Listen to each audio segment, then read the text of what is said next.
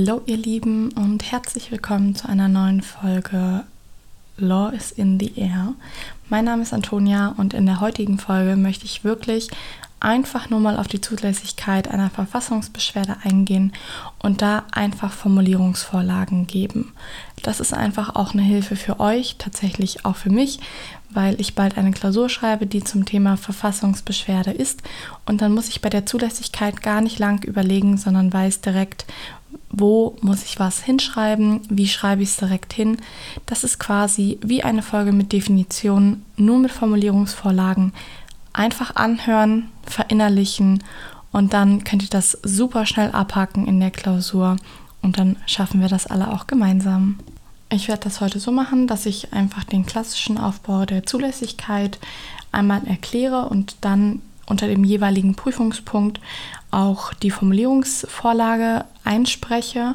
Und dann werde ich noch so ein paar Extrapunkte nennen, die auch drankommen können in der Zulässigkeit und werde die dann einfach noch an den jeweiligen Stellen beleuchten, aber werde dann vorher auch sagen, dass das quasi Prüfungspunkte sind, die ihr nur in bestimmten Fällen ansprecht.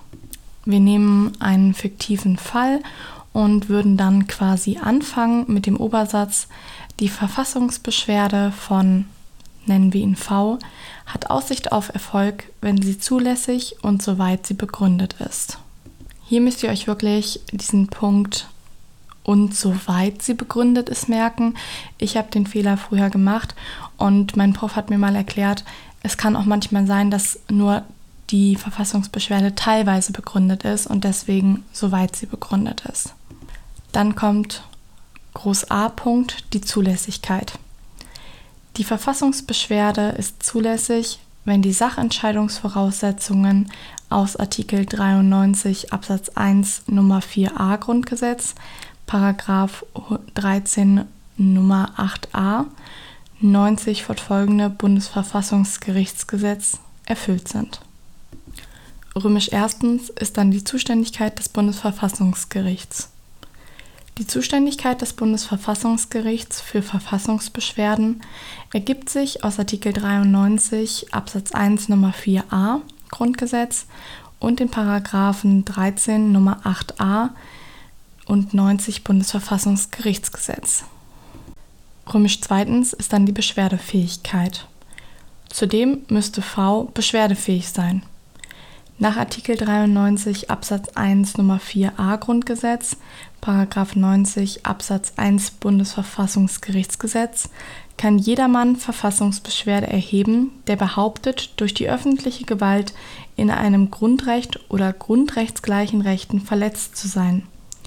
Beschwerdefähig sind alle Personen, die Grundrechtsbeeinträchtigte bzw. GrundrechtsträgerInnen sind.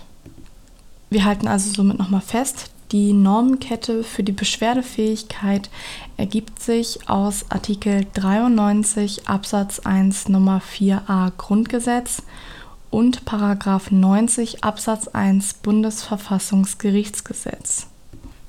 Jetzt würde ich zwei Unterpunkte ansprechen, ähm, das ist mir in einem Fall untergekommen, dass wir einen, eine natürliche Person hatten, die eine Verfassungsbeschwerde eingelegt hat und auch noch eine juristische Person in Form eines Vereins. Wir würden dann quasi Arabisch erstens unter der Beschwerdefähigkeit aufmachen und dann zunächst die Beschwerdefähigkeit der einen Person prüfen und dann die Beschwerdefähigkeit der anderen Person. Ich würde jetzt einfach, weil es einfacher ist, mit der natürlichen Person anfangen und da würdet ihr einfach schreiben, V ist als natürliche Person Grundrechtsträger und mithin beschwerdefähig. Da braucht ihr euch gar nicht lange Gedanken zu machen. Wenn es eine natürliche Person ist, schreibt einfach hin, sie ist Grundrechtsträger und mithin beschwerdefähig. Sollten wir nun natürlich den Fall haben, dass eine juristische Person sich auch auf eine Verfassungsbeschwerde bezieht, müssen wir das Ganze natürlich explizit prüfen. Wir nennen unseren Verein jetzt Verein N. N ist keine natürliche Person, sondern als eigengetragener Verein eine juristische Person des Privatrechts. Vergleich 21 BGB. Nach Artikel 19 Absatz 3 Grundgesetz gelten die Grundrechte auch für inländische juristische Personen soweit sie ihrem Wesen nach auf diese anwendbar sind. Unabhängig von Artikel 19 Absatz 3 Grundgesetz können sich juristische Personen aber in jedem Fall auf die Rechte aus Artikel 101 Absatz 1 Satz 2 Grundgesetz und Artikel 103 Absatz 1 Grundgesetz berufen. Entsprechend der im Rahmen der Beschwerdefähigkeit angezeigten abstrakten Betrachtung sind juristische Personen mithin ebenfalls jedermann im Sinne von Artikel 93 Absatz 1 Nummer 4a Grundgesetz und Paragraph 90 Absatz 1 Bundesverfassungsgerichtsgesetz. Unser Ergebnis wäre dann quasi, ungeachtet der weiteren Voraussetzungen des Artikel 19 Absatz 3 Grundgesetz ist N mithin beschwerdefähig. Was ihr euch hier einfach merken müsst, dass wenn ihr einen Verein habt, dass ihr wirklich erstmal anprüft, ob diese sich auch wirklich, ob diese die Beschwerdefähigkeit innehaben. Das haben wir aber schon tatsächlich in der ähm, Folge von gestern gelernt, in Artikel 4. Da war es ja auch so, dass sich inländische juristische Personen aufgrund von Artikel 19 Absatz 3 Grundgesetz darauf berufen könnten. Wenn ihr eine Untergliederung in der Beschwerdefähigkeit gemacht habt, in Arabisch erstens und Arabisch zweitens, müsst ihr natürlich auch noch ein Zwischenergebnis äh, formulieren, das ist dann Arabisch drittens und da würde dann einfach stehen, N und V sind beschwerdefähig. Dann würden wir auch schon weitergehen mit der Prozessfähigkeit und dann müssten wir einfach schreiben, zudem müsste V verfahrens- bzw. prozessfähig sein also über die Fähigkeit verfügen, wirksame Prozesshandlungen selbst oder durch selbst gewählte VertreterInnen vornehmen zu können. V ist als volljährige natürliche Person prozessfähig. Jetzt der kleine Einschub, wenn wir hier wieder eine juristische Person haben, dann müssen wir sagen, die juristische Person wird durch ihren Vorstand vertreten, Vergleich Paragraph 26 Absatz 1 Satz 2 BGB. Schiebt das einfach nur kurz ein. Wenn ihr die Normen nicht direkt wisst, ist es auch nicht schlimm, solange ihr erkannt habt, dass die juristische Person nicht selbst handeln kann, sondern wirklich durch ihren Vorstand vertreten wird. Die Prozessfähigkeit war jetzt quasi römisch 3 und jetzt kommen wir zu römisch 4, dem Beschwerdegegenstand. Hier fangen wir erstmal an mit dem Obersatz und sagen, weiterhin müsste ein tauglicher Beschwerdegegenstand vorliegen. Ein solcher kann sich nach Artikel 93 Absatz 1 Nummer 4a Grundgesetz und Paragraph 90 Absatz 1 Bundesverfassungsgerichtsgesetz jeder Akt der öffentlichen Gewalt, also der Exekutive, Legislative oder Judikative sein. Vergleich Artikel 1 Absatz 3 Grundgesetz. Kommen mehrere Beschwerdegegenstände in Betracht, besteht ein Wahlrecht, ob nur die letztinstanzliche Entscheidung oder alle zuvor ergangenen Hoheitsakte mit der Verfassungsbeschwerde angegriffen werden sollen. Weiter geht es dann mit Römisch 5, der Beschwerdebefugnis. Weiterhin müsste V beschwerdebefugt sein. Beschwerdebefugt ist gemäß Artikel 93 Absatz 1 Nummer 4a Grundgesetz Paragraph 90 Absatz 1 Bundesverfassungsgerichtsgesetz, wer geltend machen kann, in einem seiner Grundrechte oder grundrechtsgleichen Rechte verletzt zu sein.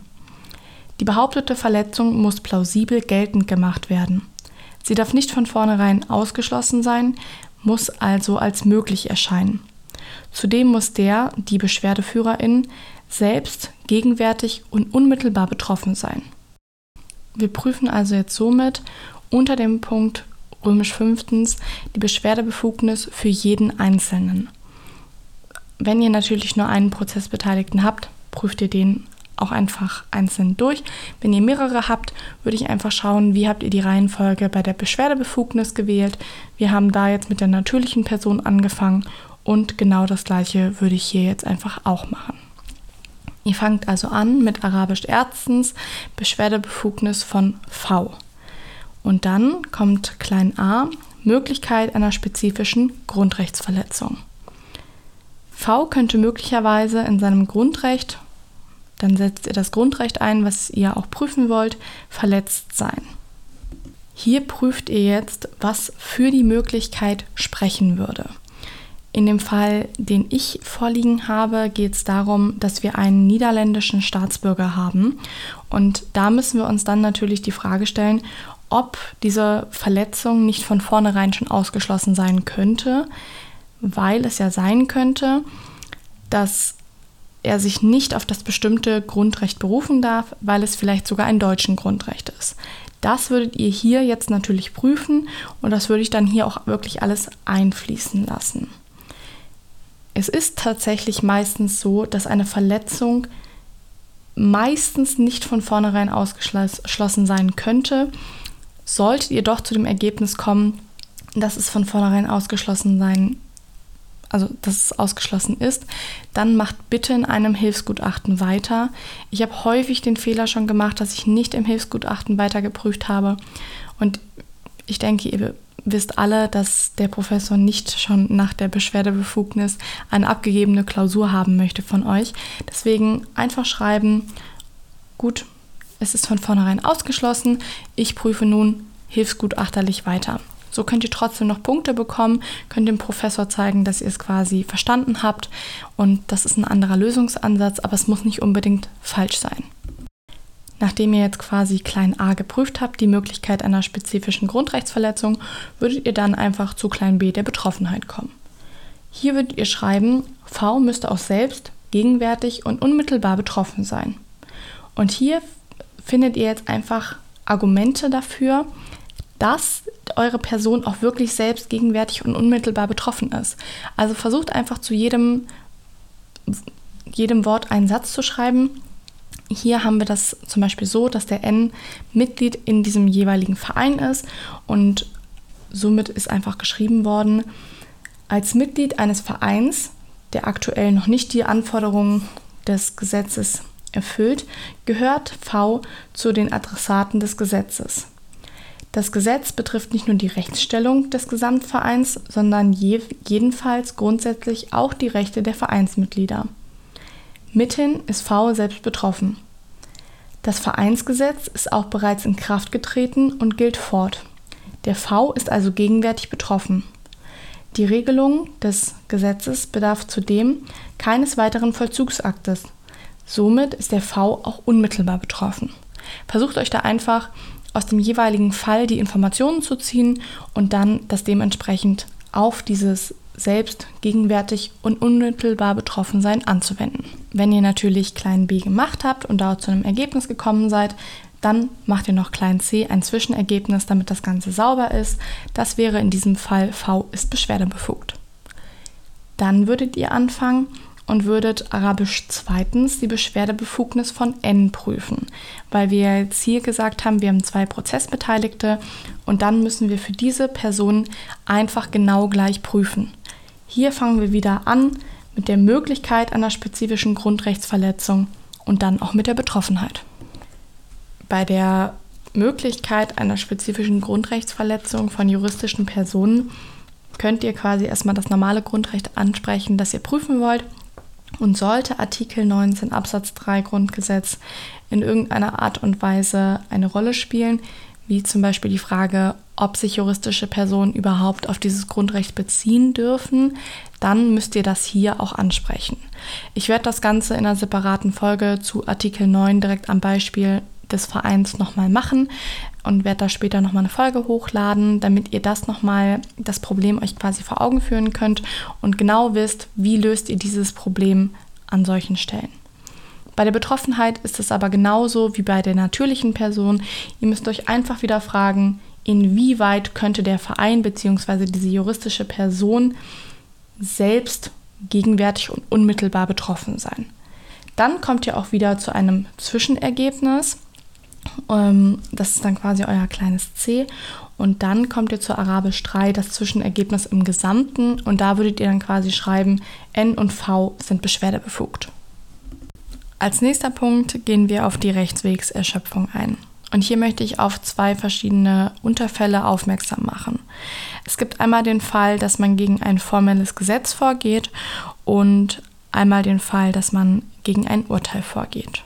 Ich fange zunächst zunächst damit an, dass ich ähm, das Urteil quasi anspreche und sage, vor Erhebung der Verfassungsbeschwerde muss gemäß 90 Absatz 2 Satz 1 Bundesverfassungsgerichtsgesetz der Rechtsweg erschöpft werden. Nehmen wir wieder den V. V ist bis in die letzte Instanz gegen das jeweilige Urteil. Da müsst ihr dann quasi das Urteil einfügen, das auch in eurem Sachverhalt genannt wird oder wie in dem Fall mit dem Kopftuch, wo wir ein Hinweisblatt hatten. Also, V ist bis in die letzte Instanz gegen das Urteil vorgegangen und hat mithin den Rechtsweg erschöpft. Das wäre eine, eine sehr kurze Formulierung, reicht aber in dem Punkt, das so anzusprechen. Sollten wir jetzt aber ein formelles Gesetz haben, sieht das Ganze schon wieder anders aus. Da würden wir sagen, vor Erhebung der Verfassungsbeschwerde muss gemäß 90 Absatz 2 Satz 1 Bundesverfassungsgerichtsgesetz der Rechtsweg erschöpft werden. V richtet ihre Verfassungsbeschwerde allerdings gegen ein formelles Gesetz. Gegen formelle Gesetze gibt es keinen Rechtsweg. Vergleich 40 Absatz 1 Satz 1 VWGO. Mithin steht das Gebot der Rechtswegerschöpfung der Zulässigkeit der Verfassungsbeschwerde nicht entgegen. Das müsst ihr euch einfach hier kurz merken, wenn wir ein formelles Gesetz ansprechen, dass ihr euch da gar keine Gedanken machen müsst, wenn sie den Rechtsweg nicht erschöpft hat, weil das kann sie ja gar nicht. Als römisch siebtens in diesem Fall hätten wir dann die Subsidiarität. Und hier würden wir einfach schreiben, vor Erhebung der Verfassungsbeschwerde müssen schließlich alle zumutbaren Möglichkeiten ergriffen werden, um die geltend gemachten Grundrechtsverletzungen auszuräumen. Paragraph 90 Absatz 2 Bundesverfassungsgerichtsgesetz ist ein punktueller Ausdruck dieses allgemeinen Grund Grundsatzes der Subsidiarität. Hier würdet ihr jetzt quasi andere Möglichkeiten nochmal ansprechen, wir haben in meinem Beispiel hier ein Vereinsgesetz, das sagt, wenn ihr eine Ungleichbehandlung vornehmt, wenn ihr sagt, wir nehmen nur Männer auf oder wir nehmen nur Frauen auf, dann müsst ihr ein Bußgeld zahlen. Also wurde hier die Möglichkeit in Betracht gezogen, dass man zunächst gegen den einen äh, Absatz des Artikels vorgehen könnte und äh, später dann auf einen anderen Absatz eingehen könnte. Oder man könnte auch erstmal das Bußgeldverfahren laufen lassen.